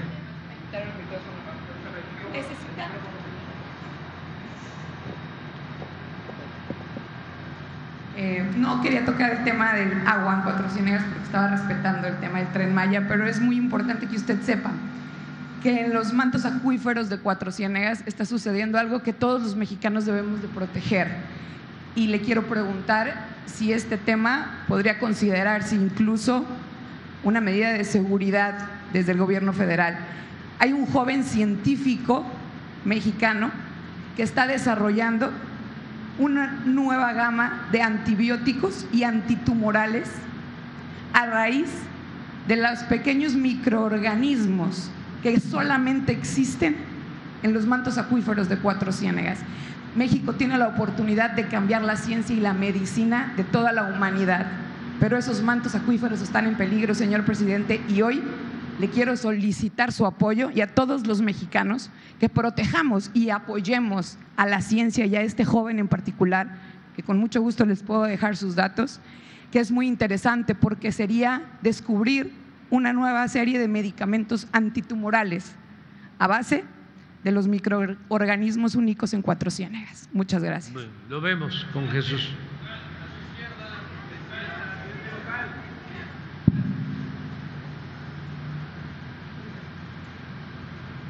Buenos días, presidente López Obrador. Manuel Pedrero para el Quintana Roo MX y los reporteros MX. Rápidamente, comentarle eh, dos casos. El primero, y aprovechando la presencia del general secretario Luis Crescencio Sandoval. Em, ¿Qué cosas? En el sexenio de Ernesto Cedillo Ponce de León, presidente, eh, desgraciadamente Cedillo llega a través de una desgracia del asesinato de Luis Donaldo Colosio. Luis Donaldo Colosio, en privado, le propuso al general Gutiérrez Rebollo convertirse en el secretario de la Defensa Nacional.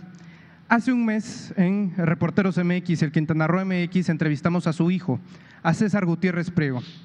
César Gutiérrez Prego es un abogado que se dedica a la defensa de los militares mexicanos cuando desgraciadamente las instituciones y los criminales los utilizan en ton de derechos humanos para lastimar la libertad de los militares mexicanos. César Gutiérrez Prego nos contaba cómo Ernesto Cedillo Ponce de León prácticamente le fabricó delitos a su señor padre para encerrarlo. Es el primer general de división de la historia de este país en ser acusado por delitos por el narcotráfico. ¿Por qué, presidente?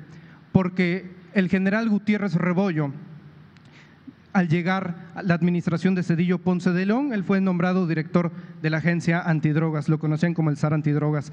Gutiérrez Rebollo fue el primer y único general de la historia en capturar con vida a Amado Carrillo Fuentes, el Señor de los cielos.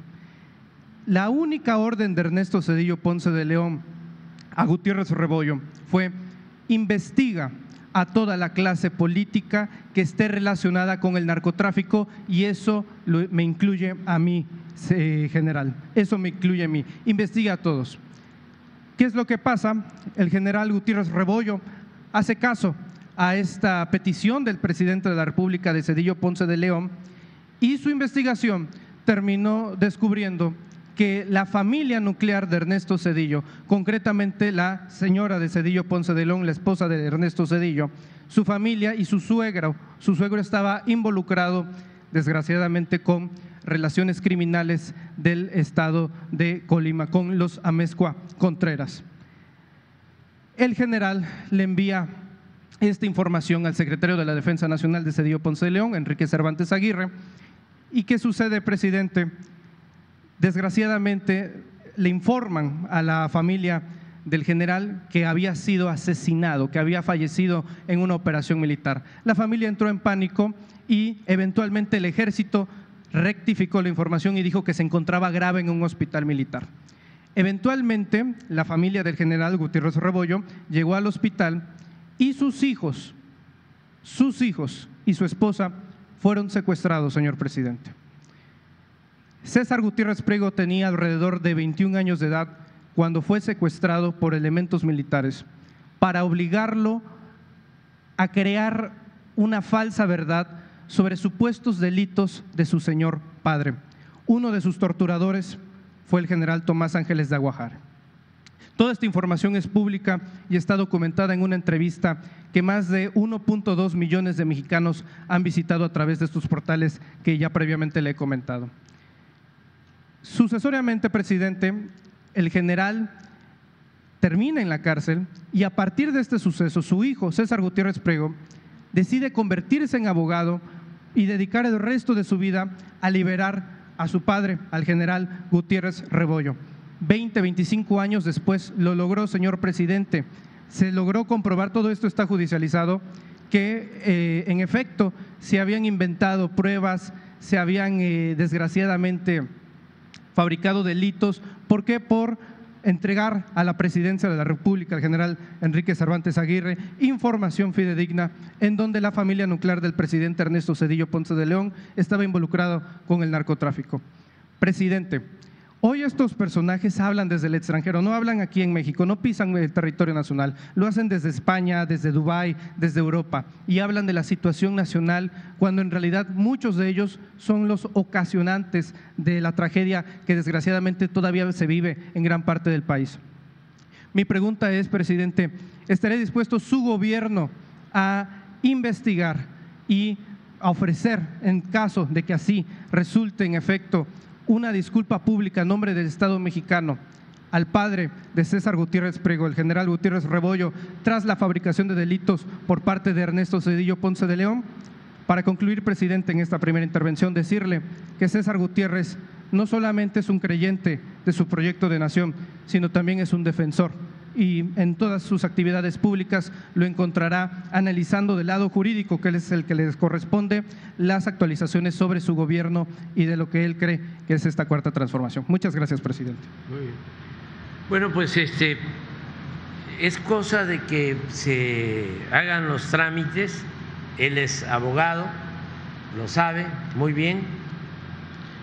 Eh, en la Comisión de Derechos Humanos y si hay una resolución de la Comisión de Derechos Humanos, una recomendación, nosotros la cumplimos. Eso es lo que puedes comentarle. No hay en estos asuntos casos cerrados. Son expedientes abiertos, todos nada de cosa juzgada, porque son asuntos de interés público. Es como el caso del asesinato de Luis Donaldo Colosio. Eso no se puede cerrar o los desaparecidos de Ayotzinapa. Eso no se puede cerrar. Y muchos otros casos. Y si se conoce la verdad,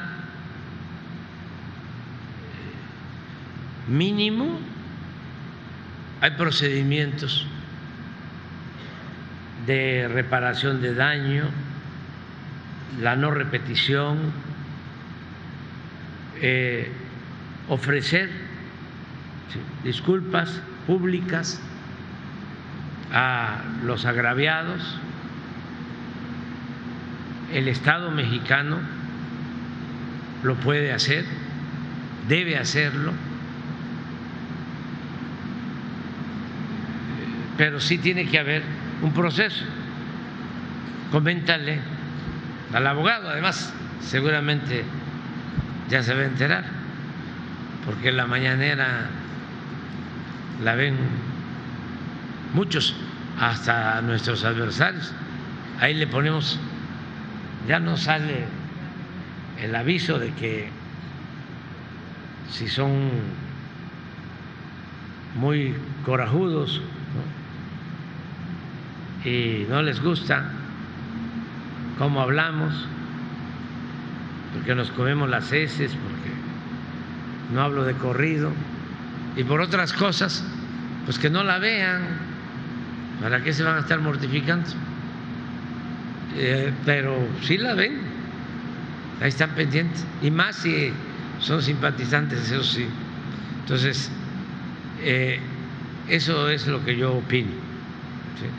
Para finalizar, presidente, preguntarle brevemente su opinión sobre las políticas públicas, las decisiones del gobierno de Javier Milei, presidente de Argentina, preguntarle su opinión sobre este asunto que aquellas protestas populares, aquellos bloqueos que se den en Argentina, si lo considera el gobierno que afecta a la sociedad, serán reprimidas y que adicionalmente los costos del despliegue de la fuerza pública no va a correr a nombre del Estado argentino, sino que se le va a obligar a los participantes, a los que organizan estas manifestaciones, se les va a obligar a pagar por el despliegue de, fuerzas públicas. Es decir, van a financiar a sus propios represores según estas nuevas políticas del gobierno de Javier Milei. Me gustaría saber su opinión al respecto. Bueno, yo no puedo opinar ahí, ya dije que lamento, ¿no?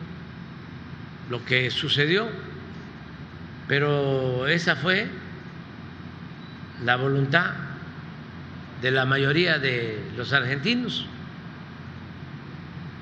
Yo no estoy de acuerdo con esas políticas.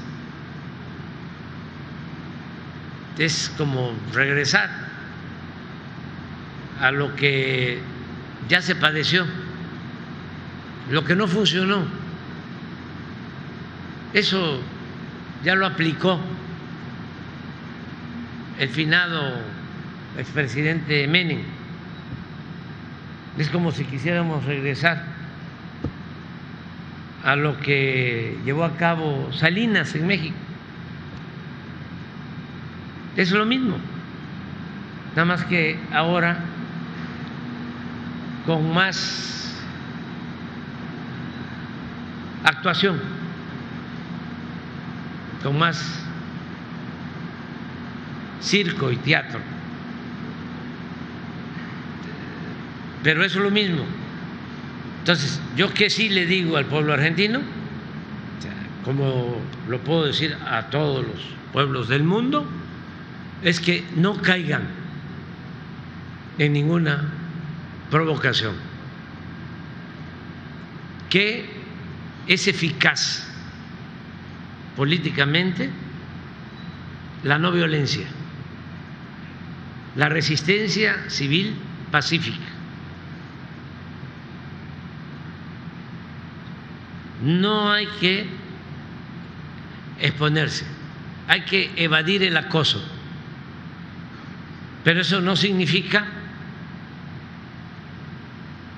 no protestar Hay que eh, regresar a Gandhi,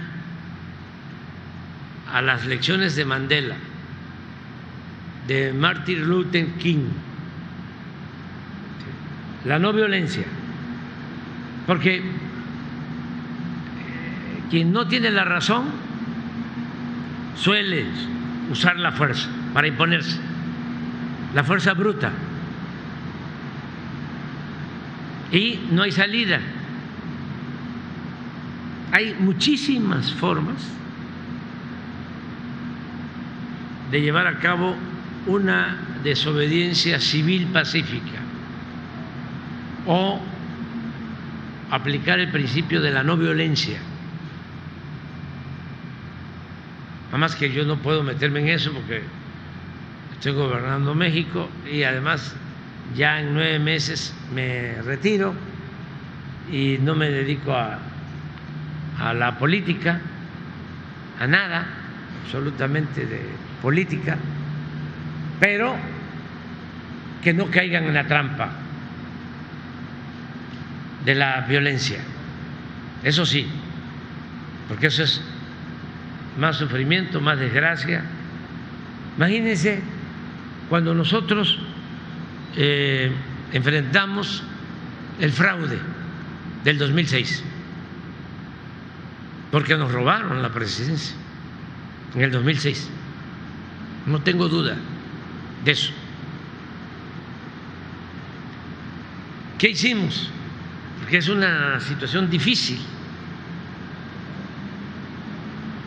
Porque si uno no protesta, empiezan a eh, difundir los mismos adversarios de que ya se vendió el dirigente. Y empiezan en los medios que tienen a su servicio, qué raro, ya no protestan, ya le llegaron al precio.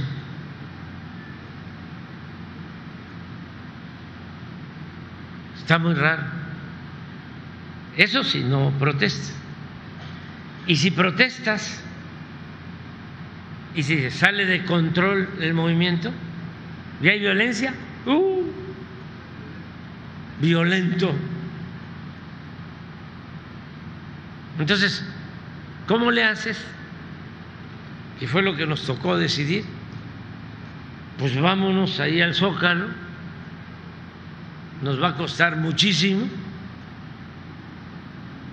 porque hasta del sureste o del norte decían, qué barbaridad, cómo están obstruyendo, tapando las calles. Decía un este comentarista, es que eso no es un bloqueo no es un plantón, es un bloqueo. No sé si lo puedes encontrar ahí. Eh, eh, Marín, no, Marín, sí, en un diálogo. ¿Cómo se llama este programa que tiene Televisa? Tercer grado. Van a ver cómo, cómo era el diálogo. ¿Cómo era el diálogo? Bueno, pero yo tenía encuestas, una de Mitoski, que le pueden preguntar, en donde después del fraude estaba tan molesta la gente que el 10% de los mexicanos estaba de acuerdo en que yo llamara a tomar las armas. El 10%. Estamos hablando pues de 10 millones de personas. Pero así, otros que se tomaran todas las carreteras como el 20%. Ahí está la encuesta de Mitos. Entonces, por eso fue muy fuerte lo del plantón, que nos costó muchísimo, de el zócalo y las calles, pero no se rompió un vidrio.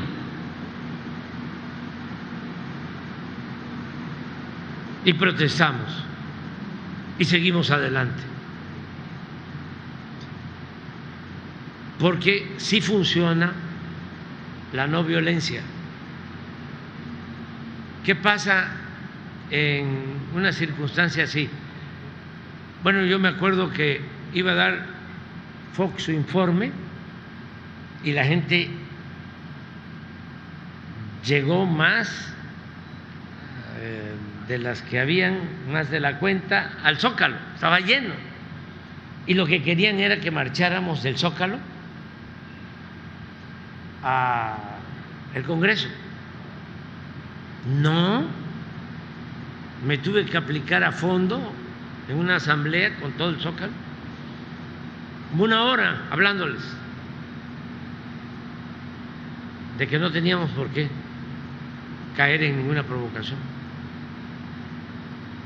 Ahora que estoy escribiendo mi último libro, estoy recordando eso, sobre todo por los jóvenes porque ayudan esas experiencias a que no se cometan errores y más si está de por medio la vida de las personas.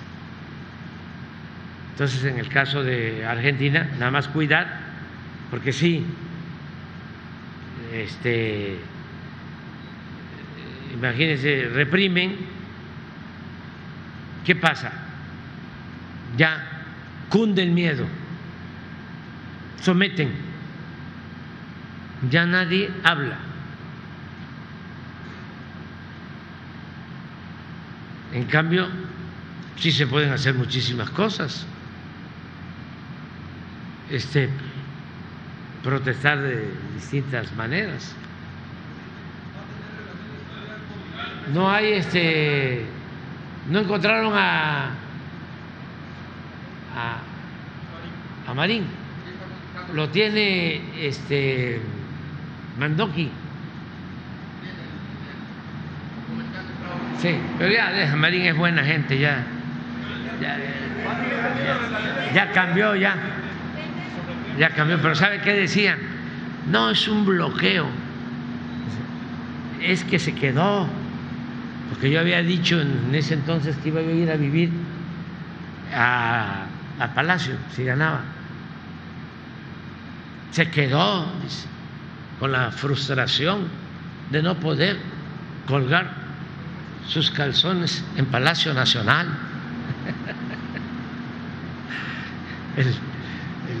el, marín, pero este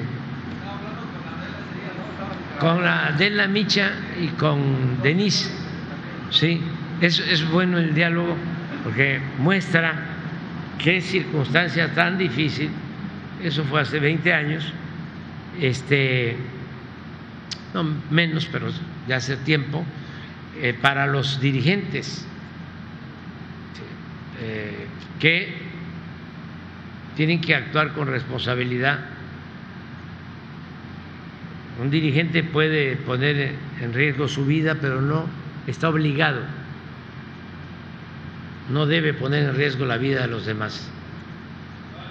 Y el proceso de la no violencia requiere de eh, mucha formación, porque todos los hombres, mujeres, los seres humanos, somos pasión y somos razón. La política es el equilibrio entre la razón y la pasión, y a veces la pasión desborda. Y aquí hay que tener eh, la cabeza fría, aunque se tenga el corazón caliente. Ya vámonos, ¿no? A desayunar.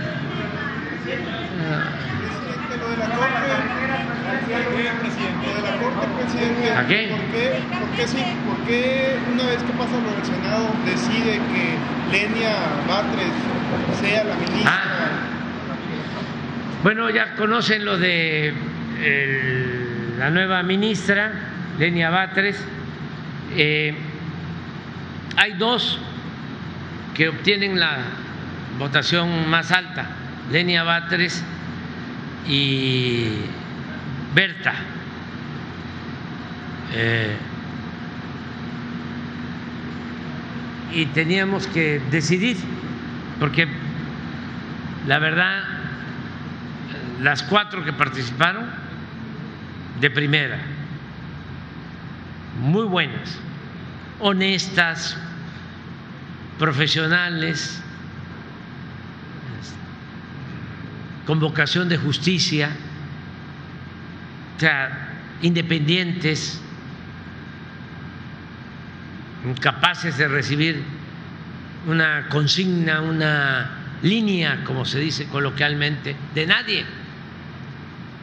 Primero yo no lo haría y tampoco ellos aceptarían que yo les dijera, eh, votas así, tratándose de una injusticia o para proteger un acto de corrupción. No, estamos hablando de mujeres íntegras, honestas en los casos. Entonces, eh, reuní a Berta, alcalde, y a Lenia, que sacaron ayer, después de que estuve con ustedes, y les dije, pues, ¿qué vamos a hacer? Ayúdenme. O sea, y para que vean lo importante de las convicciones. Y eso es una lección para todos. No hay que tener tanto apego ni al poder ni al dinero. Y se lucha por ideales, se lucha por principios. Y la felicidad no es acumular bienes materiales, riquezas, títulos, cargos, fama. La felicidad es estar bien con uno mismo, estar bien con nuestra conciencia y estar bien con el prójimo.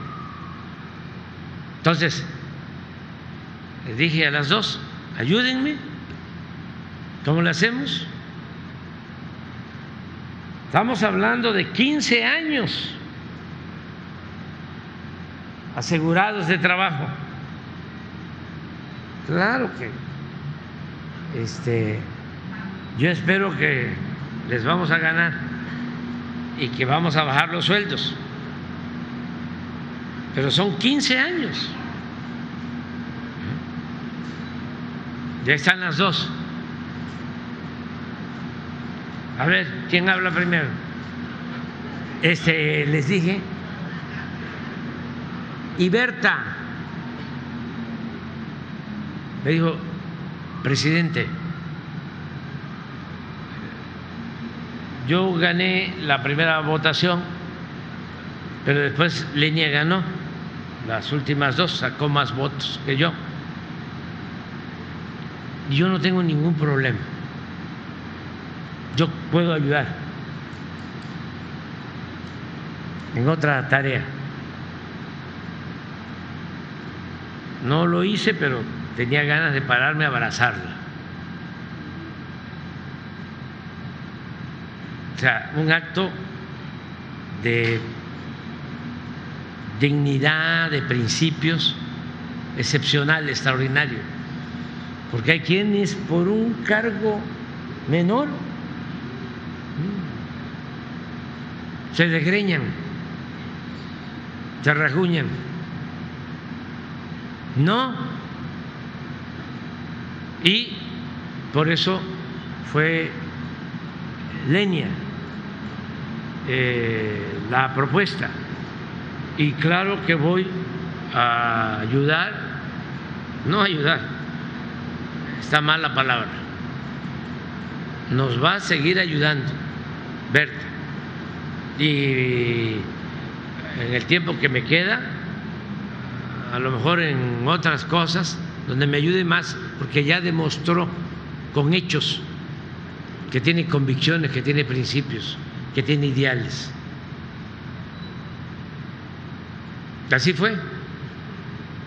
Y ya este es ministra.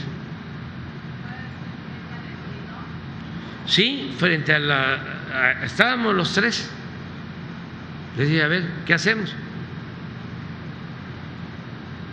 Y ella, de manera muy consecuente, dijo, no, presidente. Explicó lo de los votos que en las últimas elecciones había obtenido Lenia más votos. Pero, pues, este, fue una muy buena actitud, muy buena actitud. Por eso digo que estas compañeras, y así hay millones de mujeres en nuestro país, que luchan por ideales, que luchan por principios, no están pensando en los cargos y que le tienen amor al pueblo. Entonces, importante el tiempo que estamos viviendo. Ya no es el tiempo de antes. Sin ninguna condición. No es, sí, yo declino, pero yo necesito. No, yo fui el que le dije. Vamos a ver cómo me ayudas en otras cosas porque te necesito. Te necesitamos porque es importantísimo el que haya auténticos servidores públicos, mujeres y hombres. No se puede. ¿Cómo se hace el tren Maya? Sin los eh, directivos, ingenieros, trabajadores. Vámonos a desayunar y al tren. Yo creo que paradas nada más vamos hasta Mérida, ¿verdad? A Mérida, porque ahí vamos a inaugurar un, o a dar un banderazo. Charrito, ¿te quedas pendiente?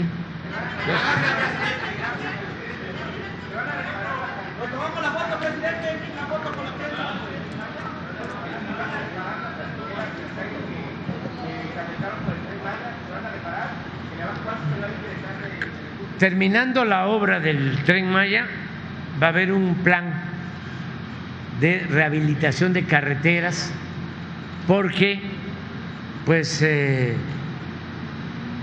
se trajeron eh, eh, piedras, balasto desde los Tuxtla, maquinaria, equipo. Ahora van ustedes a, a o van de Espujil a, a Chetumal y hay cientos, si no es que miles de camiones de volteo, de maquinaria pesada, porque se está trabajando ese tramo. Entonces eso afectó o está afectando carreteras. Vamos a darle un mantenimiento general antes de irnos a todas las carreteras.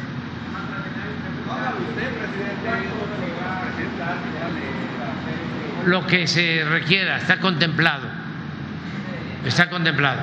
Y hay incluso carreteras como la de Campeche a Mérida que tienen eh, un convenio de mantenimiento ya pero hay otras que no, y esas son las que vamos a mejorar. Sí.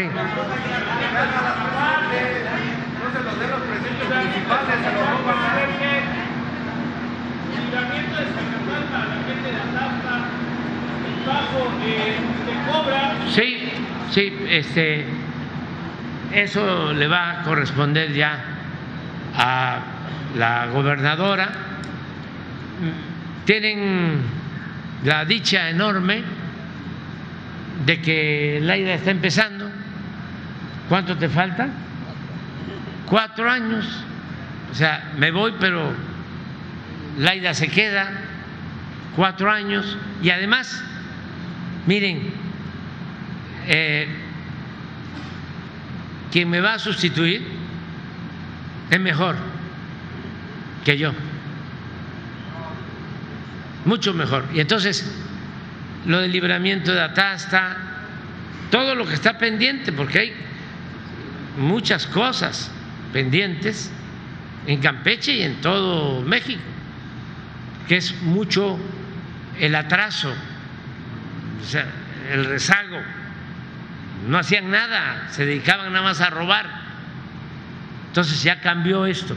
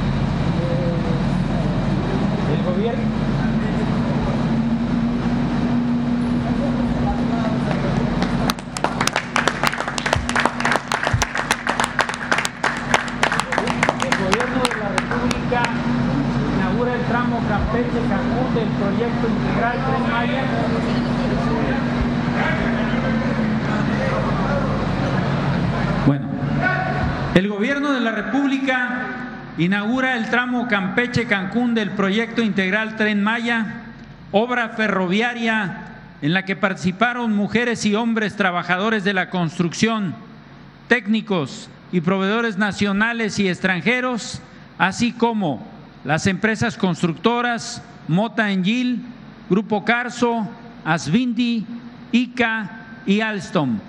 Este proyecto será el referente para impulsar el desarrollo económico y turístico de la región sureste del país en beneficio del pueblo de México. San Francisco de Campeche, Campeche, a 15 de diciembre del 2023.